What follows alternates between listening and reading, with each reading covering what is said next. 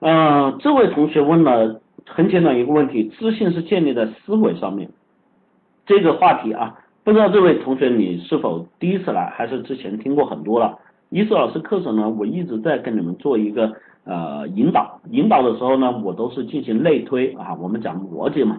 首先呢，我们来看自信来源于什么？就像我们说的，来源于你对这件事情有把握，或者你对自己的能力有信心。那么这些东西的把握和信心来源于什么呢？来源于你已经掌握了此一类或者这一方面的技巧、专长、信息、方法。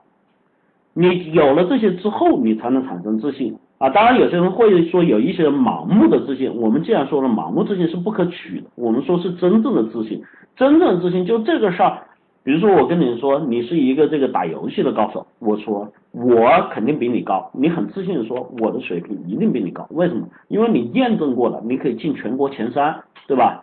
啊，电子竞技你可以进全国前三，你觉得你都没有名气，我肯定可以虐你，这就是说你在技术上面超越他，这是自信，对吧？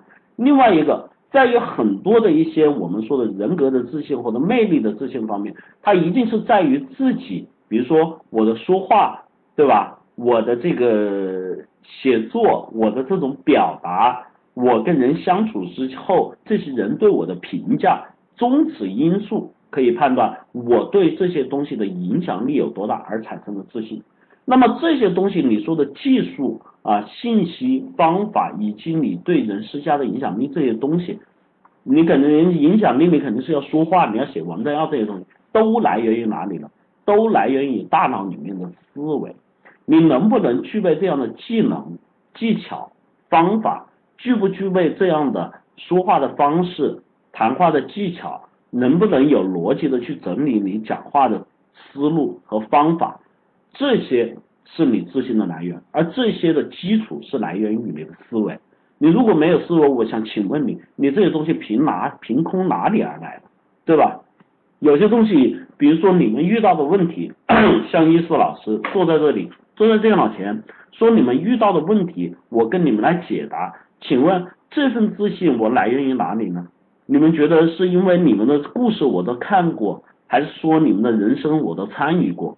还是说我对于所有的东西都已经进行过验证和实验，一定不是，我相信大家都知道这一点，而是说我经过很多的经历之后，在这些经历之上，对于一些人的基本特征，对于一些事件的方法和方式，对于一些规律性的东西，对于一些信息的收集，我比你们更多，然后我可以更加有一些处理这些事情的方法。总结这些事情的经验，甚至还有更多的案例等等的这些信息，通过我的思维整理，用一套逻辑方法，能够清晰的传递给你，就像我现在说话这样。你认为这个不是思维，而是什么呢？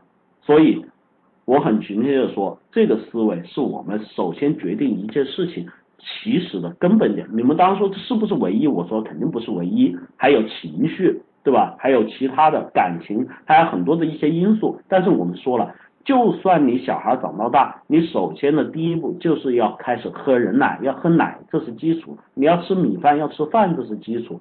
但是不代表没了这个东西，呃，你不代表你只有这个东西你就能成功。你每天吃饭长这么大也没见你成功啊，对不对？你一定还要有其他的营养，但是没有这个基础的营养，你一定不能成功。